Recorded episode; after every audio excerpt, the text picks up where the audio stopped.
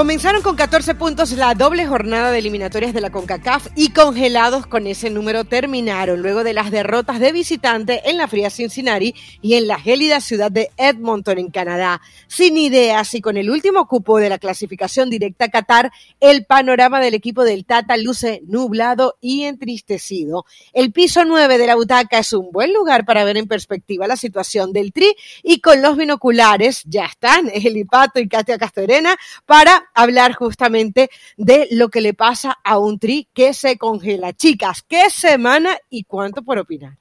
¿Cómo están, Caro, Katia? Un gusto poder saludarlas. Ya llegamos al noveno piso.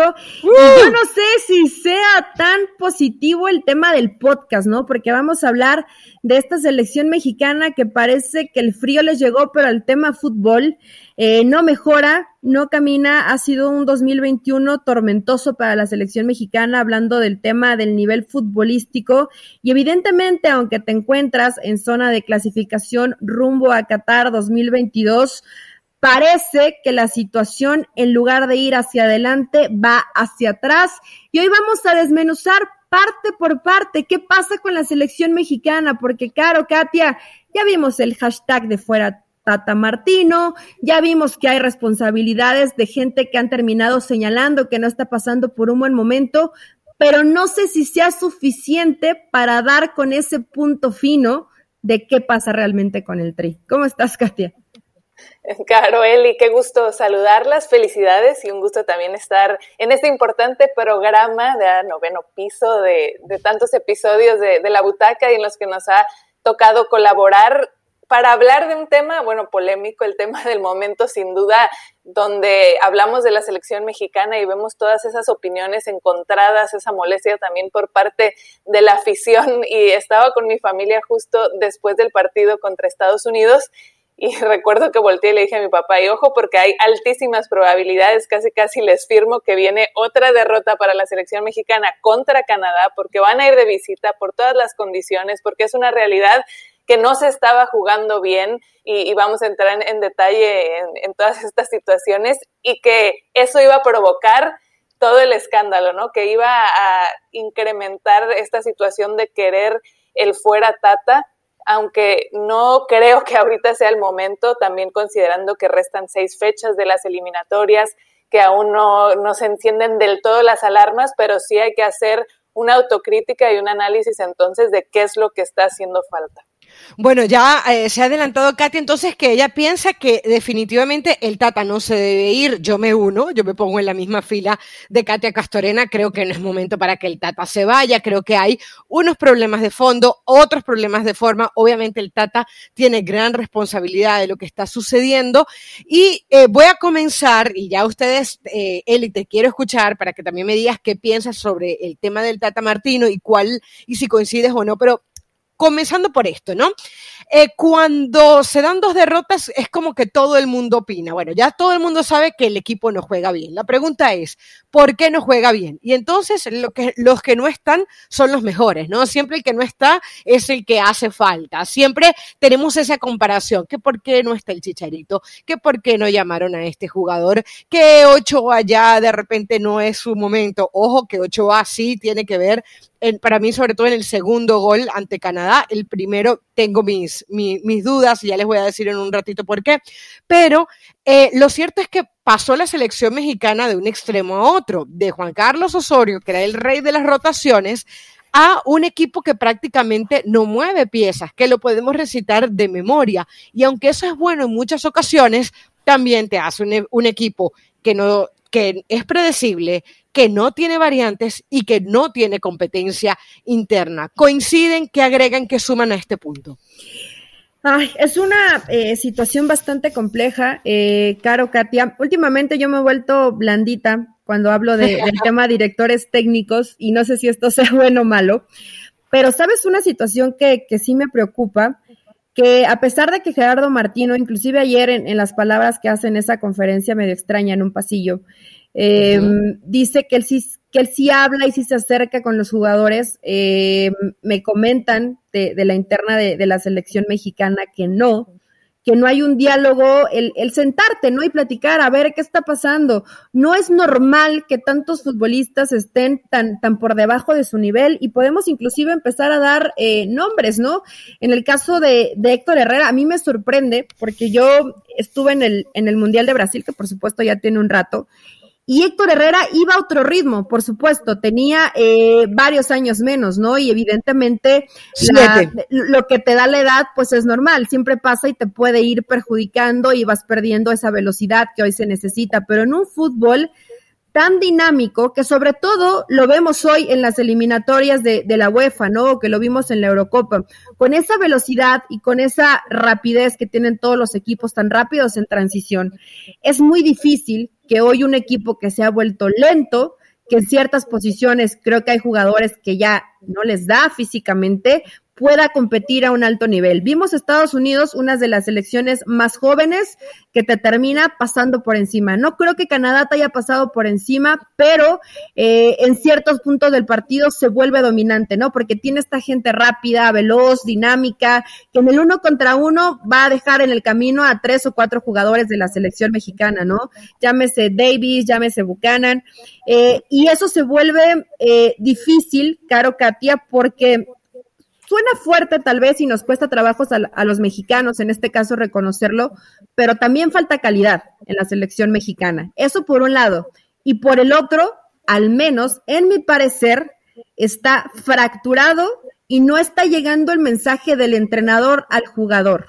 Hace unos días escuchábamos a Martino decir, para ustedes los mexicanos, y no, y no porque te ofendas o que diga para ustedes los mexicanos, pero creo que al utilizar esas palabras, y si el entrenador no entiende lo que, lo que significa enfrentarse México a Estados Unidos y perder tres veces en un año, y no entiende la esencia y el ADN de lo que es el futbolista mexicano, para mí este proceso ya no debería continuar. Ya no. Uh. Porque, necesitas revertir la situación. No sé qué tanto te va a alcanzar para, para mejorar en lo futbolístico, pero creo que ya esa relación y ese mensaje que tiene que enviar el entrenador no está llegando de, de forma correcta de Martino a los jugadores y esto sí es preocupante. Katia, permíteme pegar un, pregúntame pegarle un frenazo, porque claro, yo, eh, como yo estoy muy blandita con los técnicos últimamente, rácata, loquito, ¿no? pero, pero Eli, eh, yo creo que se basa, a ver, escuchándote, si yo, si yo fuera uno de nuestros radioescuchas de la butaca, yo diría, no, es que Eli está diciendo que tiene información interna y que en esa interna le dicen que el técnico no habla. No te voy a pedir, obviamente, ni la fuente ni nada por el estilo. Pero entonces quiere decir, Eli Patiño, que la imagen que nos ha dado el Tata Martino últimamente, que recuerdo que lo hablamos aquí en la butaca y dijimos, se le ve como abstraído, se le ve como triste. No sabemos si tiene que ver con la operación de los ojos, incluso en, los diferentes programas que hemos estado, en Jorge Ramos y su banda y eso, en YouTube lo hemos comentado, decimos, la actitud del Tata Martino de, después de la pandemia para acá no es la misma. Entonces mi pregunta es, ¿eso realmente es lo que se cuela también o es solamente el tema de no conversar con los jugadores? Yo no sé si sea el tema solo de los ojitos, Caro Katia. Digo, esperamos que, esperemos que el Tata se esté recuperando, ¿no? Siempre es importante el tema salud y que, y que esté al 100%, que esto eh, deseamos que no le esté perjudicando. Pero cuando das ese tipo de palabras, o sea, imagínate el mensaje porque me imagino que llegó un momento, ¿no? En el medio tiempo donde no te están saliendo las cosas, te, está dominando la, selección de Estados Unidos, porque fueron 15, 20 minutos más o menos buenos de México y, y no más durante el partido, ¿no?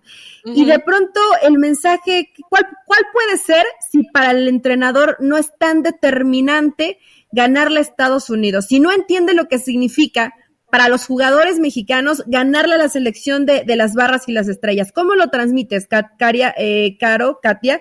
Si no lo entiendes, si no lo vives, si no lo sientes. Yo de pronto escuchaba mucho a, a nuestro eh, querido compañero y que además lo miramos como, como fue lo, como jugador Hugo Sánchez cuando siempre era muy insistente. Es que a la selección mexicana la tiene que dirigir un mexicano.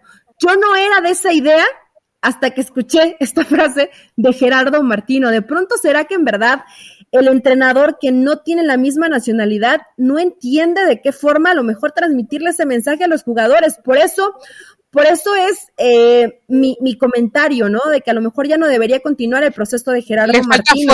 porque no sé si fue, no creo que le, a ver, dirigió al Barcelona, dirigió a Argentina, no creo que le falte personalidad, ni que le dé miedo, ni que esté triste. Digo, se le, se le cuestionó por esos presión, ¿eh? Exacto, Katia. Por esos temas también en esos grandes escenarios dirigiendo a esos equipos, a esa selección, donde también por ahí había cuestionamientos con respecto a si el grupo se le había ido, que si no lo podía manejar, que si con una generación dorada en el Barcelona no pudo hacer un, un impacto verdadero. Pero bueno, no, no nos vamos a ir tan allá, enfocándonos ahorita sí en lo que se ve, ¿no? En esa actitud, desde cómo habla, desde cómo se le ve desencajado, donde sabemos que tampoco está al 100% en cuanto a su salud y esperemos que, que, eso vaya mejorando, porque sí creo que eso para cualquier persona debe ser prioridad y tiene un impacto, claro que lo tiene, porque si uno no se siente bien, si uno no está al 100, si traes la presión a tope, si por allí no, no te estás pudiendo desempeñar de la mejor manera, ese mensaje no se está entendiendo, pues obvio todo esto, bueno, son cosas que van sumando, van sumando y claro que se van reflejando. Entonces sí me queda esa duda, ¿no? Y, lo comentaba nuestro compañero León Lecanda, donde pone una foto el, el, día de ayer, como el Tata Martino da esa conferencia que bien menciona Celi, en el pasillo, que la explicación fue que no puede subir escaleras, que fue con el celular del jefe de prensa, solamente cuatro preguntas, con esas mm. respuestas así evasivas. Entonces es ahí donde otra vez te, entran todas estas dudas con lo que estás viendo, más allá de lo que además digan a, la interna estas fuentes de, de, las que se han consultado. Bueno, esto lo, lo estamos viendo todos también, ¿no? Entonces es ahí donde nos preguntamos qué es lo que está pasando. Por supuesto. Ahora, ya ha quedado un tema de carácter aquí expuesto en la butaca. Pero Eli, eh, eh, se ha hablado mucho del tema del 433. Eh, estaba buscando algunos numeritos que, y de hecho conseguí que de 44 alineaciones que ha hecho el Tata Martino, apenas 10 no fueron con 433. Esto según Transfer Market, ¿no? A ver, más allá de un esquema táctico que, que, igual es variable dentro de la cancha, que existe la flexibilidad, que existe el movimiento de los jugadores, que están las respuestas eh, anímicas, que están las respuestas a lo que está haciendo el rival, hay una constante que estamos viendo en este equipo mexicano y que se notó profundamente en el partido ante Estados Unidos, que fue cómo no fue un equipo capaz de focalizar lo que estaba pasando, que era en el Estados Unidos, México, presión alta de Estados Unidos, y en el segundo tiempo, ya sabiendo que te habían rebasado en el primero, no se cambió absolutamente nada. De hecho, Estados Unidos redobla la apuesta, físicamente que pensábamos que iban a estar agotados, se ven mejores todavía, y México, bueno, ya sabemos que en el segundo tiempo fue un equipo sin respuestas. Entonces, también este, yo creo que es un tema importantísimo de por qué México no suma estos seis puntos y por qué viene de bajada. Es un equipo que, que no responde y que cuando le cambian tampoco responde. Sí, digo, entiendo y fue criticado Martino por, por tratar de cambiar a, a, cinco, no fueron tres, fueron cinco en el fondo, ¿no? Y si hubiera podido poner siete, yo creo que los hubiera puesto porque lo que no quería México era perder este partido y, y aún así lo terminas perdiendo. Eh, leí un poco de ese dato, me parece caro, caro Katia, que tenía 18 partidos sin probar eh, esos esos tres jugadores que se convierten en cinco en, en el fondo y es evidente, ¿no? En el tema de cuando, cuando quieres modificar, ojo que no es algo que, que desconozcan, ya lo habían intentado, el problema es que no tienes ni a los mismos intérpretes y que defensivamente eh, has pasado situaciones complicadas, porque son muy pocos días los que tienes para, para trabajar y en el tema de, de los recorridos, del posicionamiento, cuando no tengo la pelota, dependiendo eh, de qué lado está, está el balón, que hay que bascular, etcétera. Muchas situaciones que de pronto por esa, eh, por ese estrés y por ese nervio, que ojo, que creo que también esto ya está rebasando a México, ¿no? La falta de confianza. Eh, está, están rebasados en ese tema y es muy difícil tratar de cambiarlo cuando además los resultados no te acompañan. Estás más angustiado porque no te lleguen por no perder que por realmente intentar algo arriba o generar. En el tema del 4-3-3, que me parece que, que es una... Eh, una buena forma de trabajar, pero acá el problema para, para la selección mexicana y para Martino es que esos tres que tienen el medio campo no se asocian y no le generan fútbol a la gente de arriba. Entonces el equipo es dinámico, se parte, eh, no tienes eh, esa interiorización que buscas con, con, los volantes, como es el caso de, de Héctor Herrera o de Guardado o de Romo, ¿no? Que en su momento también lo probó con, con Estados Unidos y el equipo se te parte. Y es que una pelota le llega a Lozano para ver qué intenta. Y es que Raúl Jiménez tenga que bajar casi hasta el medio campo para poder tener un balón e intentar generar algo con, con, la gente de arriba, ¿no? Y el Tecatito Corona, a ver si sale inspirado, se anima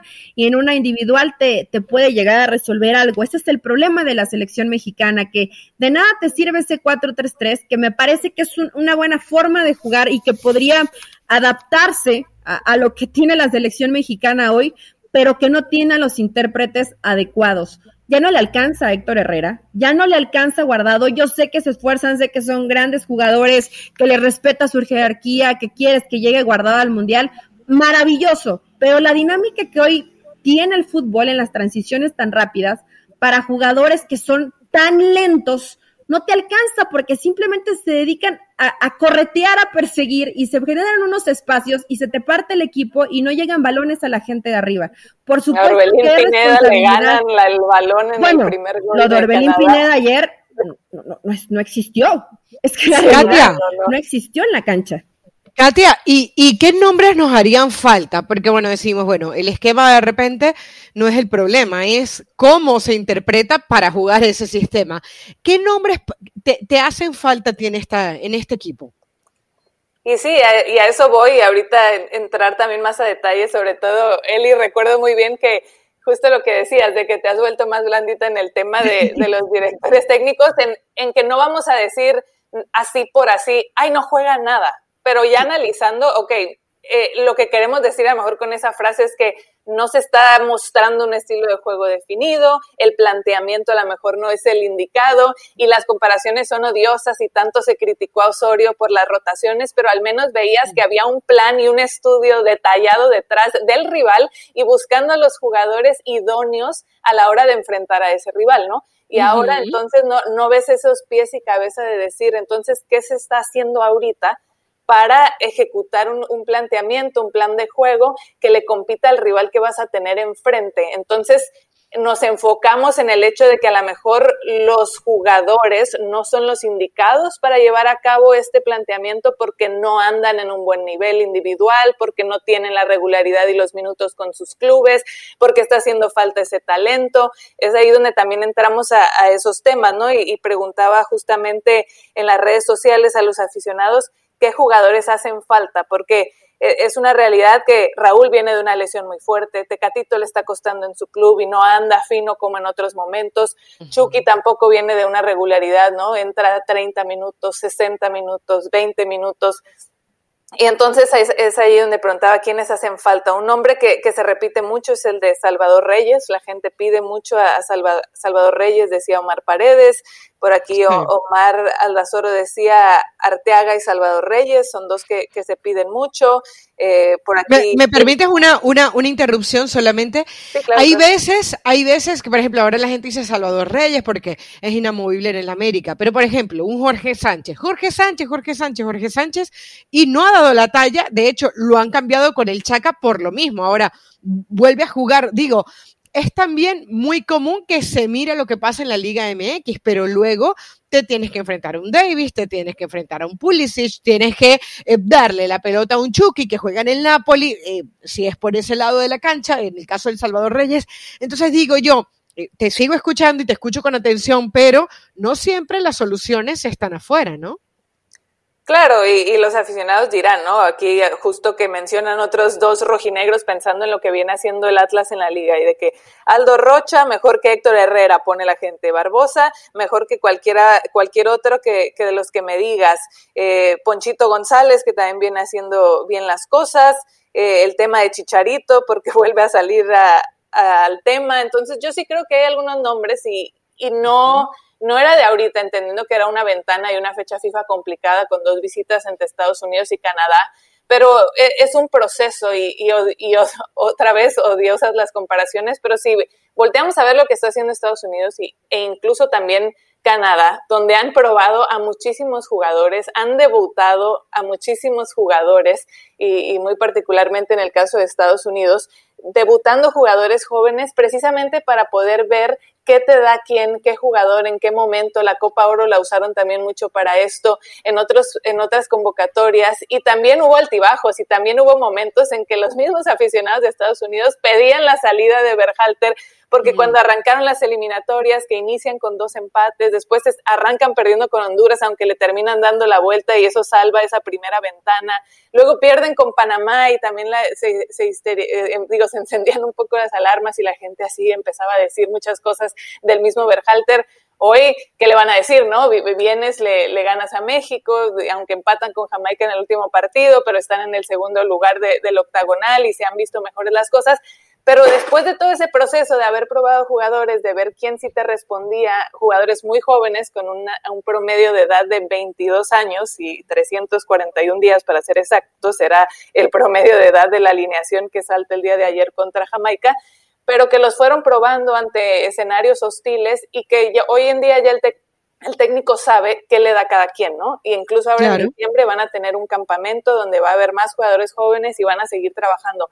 Entonces, yo quiero ver eso también con la selección mexicana. Viene otro partido amistoso en Estados Unidos antes de que termine el año. Es allí donde a lo mejor puedes hablarle a estos jugadores que estamos mencionando, que están haciendo bien las cosas en Liga MX, que vienen en ritmo y ver qué tanto les pesa la camiseta, qué tanto a lo mejor me pueden responder, qué, qué opciones me, me, pueden representar, ¿no? Pero, pero hoy también que venga esta nueva ola donde veas una transición a, a nuevos jugadores, una competencia interna que creo que hoy falta. Esa respuesta de, Gerardo Martino después de Estados Unidos de que no hice cambios antes porque en un partido tan importante hay jugadores de gran jerarquía o gran nombre que son inamovibles, inamovibles en un partido tan importante y dices, ah, caray, ¿cómo? Ah, claro, claro, claro. Ah, eh, eh, Eli, eh, acaba de comentar Katia todas las cosas que ha hecho bien Greg Berhalter. ¿No será que a los técnicos y a los equipos y, a y en general a las federaciones les hacen falta como estos golpes de realidad para empezar a hacer este tipo de cosas? Porque vamos, o sea, aquí nadie quiere ser eh, erudito y decir yo lo dije, ¿no? Y, recuerdo que antes de la última butaca, cuando analizamos México-Estados Unidos, dijimos, mm, yo como que prefiero un Herrera y a un guardado antes de, ¿no? Que, que fue una conversación, claro, porque en el nombre Herrera y Guardado, juegas en el Betis, juegas en el Atlético Madrid, pero ya empezaban a mostrar cosas, ¿no? No tiene minutos, sale antes de tiempo, quinto mundial. Entonces, ¿no será que, queremos todo? Que queremos que México gane la Copa Oro, pero que juegue con jóvenes, pero que tenga un once definido, pero que al mismo, o sea, es imposible también cumplir con todos los requisitos. Algo hay que perder. Sí, totalmente. Em, es que es esa situación, ¿no? Ese, ese correr el riesgo. Y yo entiendo, mira, pasa algo, pasa algo curioso cuando mencionaba eh, Katia en esta encuesta en, redes sociales donde la gente siempre pide a jugadores y dice, siempre el que no está, piensas es el que va, el que puede llegar a solucionar, ¿no? Siempre a todos nos pasa eso. Es que ¿por qué no metió tal? Y si lo hubiera metido, te cambia la historia yo creo que igual el problema de la selección, y por eso lo, decía al inicio del podcast, es que también falta calidad y, y, no tienes a, jugadores en, ligas top del mundo. Eh, a lo mejor, digo, están, pero no juegan, también eso es, eso es importante. Y en este momento, si es que le dan una continuidad a Gerardo Martino, hay que ver un poco más el tema base. ¿Quién cuestiona a Gerardo Martino y Caro Katia? ¿Quién se acerca y decirle, a ver, Gerardito, la selección no está jugando bien, hay jugadores que no están pasando por un buen momento y que por más que los queramos mucho y que sean emblemáticos para la selección, no pueden estar. Yo fui de las que dije hace, hace algunos, algunas semanas que prefería a, a Guardado, ¿no? Que prefería a Héctor Herrera pero, pero la realidad te muestra otra cosa. Pueden otra tener, cosa.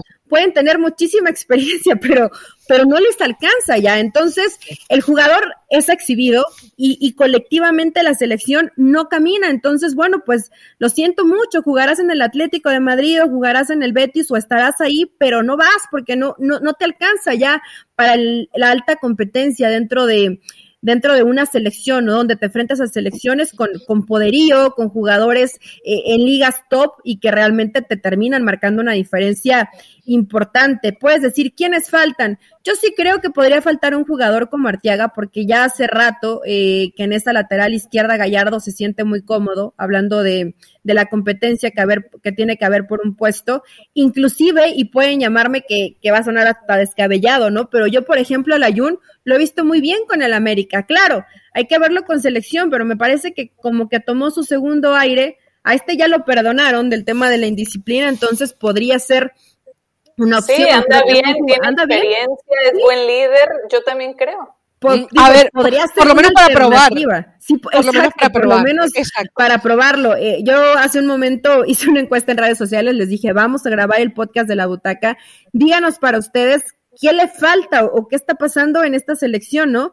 Y ponen fuera Ochoa, fuera Tata, que regrese Chichadios, que regrese Vela, este, que siempre pasa lo mismo, que siempre son los mismos jugadores, otros igual ponen fuera Tata Martino, perdónanos Osorio. Digo, la gente está, desesperada, ¿no? Porque ve que esta selección no camina. Pero necesito, ok, dejan, dejen a un lado que, que en la próxima convocatoria no aparezca Héctor Herrera, no aparezca Guardado y, te la juegas con la gente joven, con Córdoba, con Romo, con Charlie Rodríguez, etc. Quiero, quiero preguntarle un par de cosas antes de ir cerrando, porque también es verdad que aunque tácticamente eh, contra Estados Unidos se vieron todas las falencias, buscan partidos con errores de México y busquen ese partido de México, Estados Unidos-México, perdón, porque realmente se vio ampliamente superado. Yo pienso, uno, aunque tú hablabas del tema de la calidad, Eli, debería alcanzarle para estar tranquilo en esta CONCACAF.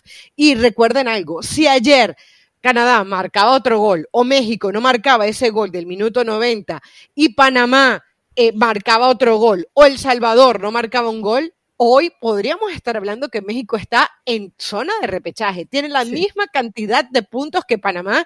¿Quién daba a Panamá? Bueno, lo de Panamá es otro tema de conversación. Vamos a ver si conseguimos a Christiansen, ¿no? Y sus palabras. Pero para, para, un, otra, para otro podcast. Pero o sea, estamos hablando de dos equipos con 14 puntos y que México le supera en la tabla de posiciones por dos goles más. Entonces, eh, el partido ayer se termina definiendo por detalles y uno de esos detalles fue, uno, el tema del frío, obviamente, jugó, o sea, hay que decir algo, los canadienses jugaron no su, su, partido perfecto fuera de la cancha, desde la hora del partido, desde las condiciones del estadio, desde la grama y hay que decir también el tema del arbitraje, ¿no? Eh, porque eh, para mí este jugador Henry eh, Henry, ¿no? Era que el, eh, uno de los centrales, el número 15, jugó gratis desde el minuto 10, porque hace la falta para el Chucky Lozano, que, que fue de susto, y la otra para Jiménez. Entonces, hace un ratito tú decías, eh, Eli, bueno, es que eh, Chucky también no apareció. A Chucky le dan, y le dan fuerte. Digo, al final como que las cosas del área también te terminan perjudicando, como por ejemplo no tener bar, ¿no?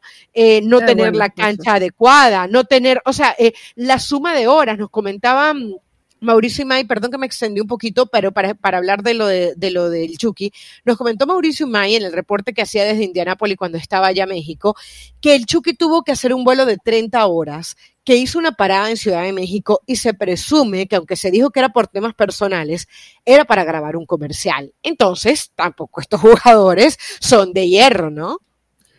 Sí les han a, Chucky le pegan sabroso, ¿no? Le pegan en, le pegan en Italia, le, pegan desde él creo que es el jugador con, con más foul recibido. Eh, hoy le pegan en selección, no es porque esté de, no, no, estoy de acuerdo y creo que inclusive vemos cómo cae ahí bastante descompuesto Lozano, ¿no? Pero también Caro, Katia, pues es parte del plan. Cuando tú sabes que hay un jugador que es desequilibrante, que, que va a ser el que te genere más peligro, no te estoy diciendo que mandas a que le peguen, pero sí que te haga sentir desde el primer momento, ¿no? Que no va a estar tan fácil que hoy me superes en la cancha. Y evidentemente, pues eso termina desgastando a, lo sano en que vas y chocas con uno y chocas con otro y, y, te meten la pata fuerte. Quiero pensar, y, y, ojalá y fuera así, que no fuera con afán de, de lastimarlo, ¿no? O, o, de lesionarlo, o de que salga del partido, pero más de hacerte sentir con, con cierta autoridad. Pero, Caro, Katia, pues a esto se va a enfrentar en un mundial. O sea, tiene que tener eh, esa fuerza siempre bien entendido, pero para que Lozano sepa que va a haber cierta resistencia de que le van a estar cometiendo faltas. Me parece nefasto que en la CONCACAF no, no tengan bar. O sea, en serio, estás hablando de un tema de eliminatoria rumbo a un mundial, no de un partido amistoso. Tendrías que tener VAR porque hay situaciones que, que hay que revisar y que hay jugadores que hay que castigar si de pronto las entradas se pasan de, de tono y, pueden llegar a lastimar al, futbolista, ¿no? Entonces, hay muchas situaciones, creo que hay, demasiadas cosas que se están trabajando mal en, en la selección mexicana tiene que encontrar una forma de juego más allá que a lo mejor con el rival tengas que modificar por ciertas circunstancias, pero que los detalles sean mínimos. Tiene que encontrar Gerardo Martino si es que se queda a los jugadores ideales, pero hay una situación todavía más grave y complicada, ¿no? Y, creo que cuando hablabas de, las formas y del fondo, Caro, es precisamente analizar qué está pasando. Yo, yo creo que hoy sí estás eh, presentando esa realidad. Sí es mejor Estados Unidos y sí es mejor Canadá. ¿Por qué? porque han llevado un proceso inteligente de cómo manejar a su cantera, porque no limitan el que tengan que salir eh, a cierta edad, no importa que sea por una cantidad muy baja, pero que puedan estar compitiendo en ligas, en ligas top, por la cantidad de, de extranjeros que hay, que no todos son de un nivel que tendrían que ser cuando obtienes a una contratación de un extranjero, sino un nivel bajito, por la por apresurarse a una liguilla cada cada cuatro o cinco meses y, tienes que estar y si no estás, bueno, te di tres o cuatro partidos, eres joven, lo siento, meto a la gente probada, a la gente de experiencia y no tienen ese proceso. Creo que todo esto es más de base y de lo que se ha dejado de hacer en el fútbol mexicano y hoy se refleja como un balde de agua fría en, en la selección, ¿no? Porque dicen, ah, ok, pueden ir y buscar soluciones. Yo no sé si hoy de pronto haya esa disposición de que el entrenador vaya y, qué pasa, por ejemplo, con Laines, ¿no? ¿Por qué no está jugando en el, en el Betis? ¿Qué pasa con el Guti, que apenas está teniendo partidos con, con el PCB? Y así puedes ir con cada uno de los futbolistas. Bueno, hoy el Tecatito tiene varios partidos sin jugar por un tema contractual. Son tantas cosas que hoy se tienen que arreglar. Yo creo que el proceso de Gerardo Martino tendría que concluir. Ya, ya, ya no da para, para continuar. Pero si lo van a dejar, si tienes que darle una sacudida a, la selección, ¿no? Porque o cambias hoy la cara o de plano pueden venir situaciones muy complicadas y ojo que decimos, puede caer en esa zona de reclasificación. Y hoy Katia Caro, pues ya no está en Nueva Zelanda, ¿eh? No te asegura que vas a estar en un mundial. Katia, eh, antes de, escucharte, quería hacer una salvedad. Ayer en la transmisión del partido comentó eh, quien narraba, Andrés Cantor, comentaba que eh, tuvieron una entrevista con Víctor Montagliani, obviamente presidente de la CONCACAF, y decía que van a ver, va a haber VAR en los últimos tres partidos de, de CONCACAF. ¿Ok? Así que de, eliminatorias. Eh, esto es una información que no ha salido a la luz todavía, que no ha habido eco, aquí, así que se la decimos nosotros y le decimos de quién viene aquí en este podcast de la butaca porque es importantísimo. A ver, tendría que haber estado en toda la eliminatoria, pero que te lo asegures, por lo menos en los últimos nueve puntos, me parece vital. Katia, escuchaba ayer eh, ¿para qué va México a, Qatar? Tampoco así, ¿no? ¿O, tú coincides en eso? Entiendo a, la gente que ellos lo que se refieren, que sienten que se necesita un golpe de tal magnitud, porque viene la queja, ¿no? Del tema del negocio, con los directivos, de siempre estar jugando en Estados Unidos porque llenas los estadios, porque es una gran taquilla, la venta de camisetas, toda la afición que siempre sigue a la selección mexicana en Copas del Mundo o en cualquier torneo en el que está y todo el negocio que esto representa. Entonces, cuando uno voltea a ver a Estados Unidos, que se pierde el mundial y entonces viene esa sacudida, viene toda una reestructuración, un plan y hoy les está dando resultados. Uno voltea a ver a Italia y un poco de lo mismo, se pierden el mundial y después son campeones de Europa porque vino todo un plan, todo un proceso, una búsqueda de nuevos jugadores, de un nuevo sistema etcétera, etcétera. Entonces, Aunque van a repechaje, ¿no? Nada está garantizado. Sí, exacto, nada está garantizado porque hoy eh, Suiza se califica e Italia tiene que ir al, repechaje. Pero por allí va también el tema de los aficionados de que viene esa molestia, y no es de ahora, ¿eh? viene desde cuando de panzazo se califica por justo por el por la vía del, del repechaje contra Nueva Zelanda en esa clasificación en, en dos, rumbo a 2014 eh, desde ese entonces había aficionados y, un grupo que incluso hasta utilizaba las redes sociales buscando esto, ¿no? De que México no fuera la Copa del Mundo. Y en aquel entonces yo decía, ¿cómo? Futbolísticamente no deja de ser un retroceso y cómo México no, no va a estar en, en un mundial y no es porque deseemos, ni, mucho menos que, que, México no esté en una Copa del Mundo, pero a lo mejor te, te cuestionas qué tanto sí hace falta esa sacudida o que no se tiene que llegar a, una instancia tan extrema, sino desde ahora se puedan cambiar muchas cosas, ¿no? No, no sean así, vayan al mundial y ya se verá. Pero pues es lo que les importa a los directivos, tener dinerito. Por cierto, eh, nada más digo como, como dato recordatorio, los que ya están en Qatar, es el anfitrión Qatar, Alemania, Argentina, Brasil, Francia, Bélgica, España, Serbia, Croacia, Suiza, Inglaterra, Países Bajos y Dinamarca son los que ya, estás, los que ya están calificados al Mundial después de esta fecha FIFA. Y Caro, Katia, no me quería ir sin decir también la tristeza que me causó ver tan enganchada y tan metida a la afición de Estados Unidos y a la mm, afición de Canadá. Y lamentablemente cuando México ha jugado eh, en el Azteca, pues no reciba ese apoyo, ¿no? Mejor se preocupan más por el tema del grito prohibido y por reprobar y por descalificar lo que está haciendo la, selección mexicana, que yo sé que el fútbol puede hoy no estar agradando, ¿no? Y la afición tiene derecho a, a reclamar, no de esa forma, pero sí tiene derecho a exigir porque para eso pagan un boleto pero el ver cómo estaban entregados, y ayer me sorprendía tanto, ¿no? La gente de Canadá metidísima, y aún con el frío que, hacía en el estadio. Y, la realidad es que hoy inclusive desde esa identidad e identificación que tiene la, afición con, con la selección, no lo veo con esta selección mexicana. Entonces, eso sí me puso triste, porque habitualmente México donde jugaba lo veías y, eras local, ¿no? Y la gente estaba al 100%. Hoy, lamentable México, ya ni eso. Claro, es, verdad. En la se le ha invertido, en MLS se le ha invertido, en los estadios, en los equipos. Hoy, hoy, hoy ha crecido mucho la cultura en estos países con relación al fútbol, en esa afición que menciona Celi. Eh, entonces sí hay, hay mucho que, que, se tiene que voltear a ver de, de, lo que se está haciendo, porque sí es una realidad, ¿no? Jugadores que les está yendo bien, que han exportado y, y que eso tiene un impacto sin duda en, en, lo que es en este caso la, la afición y, y, su entrega y cómo están metidos con, con los equipos. Querías decir nada más rápidamente, en los últimos cinco procesos rumbo al Mundial, México tiene ahorita, después de ocho partidos disputados, la segunda menor cantidad de puntos en este momento, o sea, después de ocho partidos en eliminatoria. La mejor fue rumbo a Alemania 2006, después de ocho partidos tenían 19 puntos, seguido por el camino a Rusia 2018, 18 puntos, después rumbo a Sudáfrica, 15 puntos después de ocho partidos, le sigue la presente eliminatoria rumbo a Qatar, 14 puntos, y la peor, claro, la de Brasil 2014, 8 puntos. Cuando se clasifica en repechaje, ¿cuál es el camino que le toca a México para seguir soñando con Qatar? Bueno, ya comentaba Katia que este 8 de diciembre va a haber un partido, pero es amistoso ante Chile. Chile que viene de perder con Ecuador y que perdió un poco lo que había hecho en eliminatorias. Así que yo creo que van a ser dos equipos que llegan bien, bien diezmados.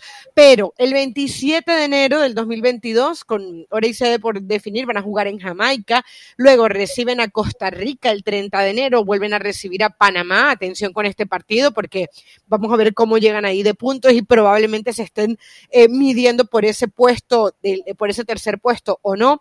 Ese partido es el 2 de febrero, México versus Estados Unidos el 24 de marzo. Eh, Honduras versus México el 27 de marzo y México-El Salvador se define el último partido el 30 de marzo. Así que bueno, será que de aquí al 27 de enero, cuando jueguen contra Jamaica, every little thing's gonna be alright? Es más una pregunta que una, que una afirmación. Esperemos que se les vea más físico y más intensidad, porque hoy los rivales lo están superando en, en físico e intensidad. Creo que se veía Canadá todavía con esa presión alta, incluso en el minuto 60 cuando iban ganando. Entonces creo que son de esos puntos que hay que evaluar y esperemos se les vea un poco más de eso. Intensidad. No quiero ser negativa, pero no creo que mejore tanto la historia. Tata, llama a Chofis. Nominado a jugador contratación del año en la MLS, igual le resuelve algo, ¿no? Chicharito, goleador. Oye, 17 goles. Y el, chicha Dios. A ver, llamar a otros jugadores, rotar más, competencia interna, físico, dinamismo, mejor trabajo desde la directiva, que desde las gradas el mensaje sea mejor, que las condiciones también de los jugadores desde lo físico sean mejores. Hay tantos puntos que hemos tocado hoy en la butaca. Ustedes escojan con cuál y con cuál no se quedan. ¿El Tata Martino seguirá cuando volvamos a hablar del Tri? Es una pregunta que está por responderse. Por ahora, 14 puntos y la tercera posición los acompaña rumbo a Qatar. Este fue el episodio número 90 de la butaca. Nos encontramos la próxima semana. Chao, chao.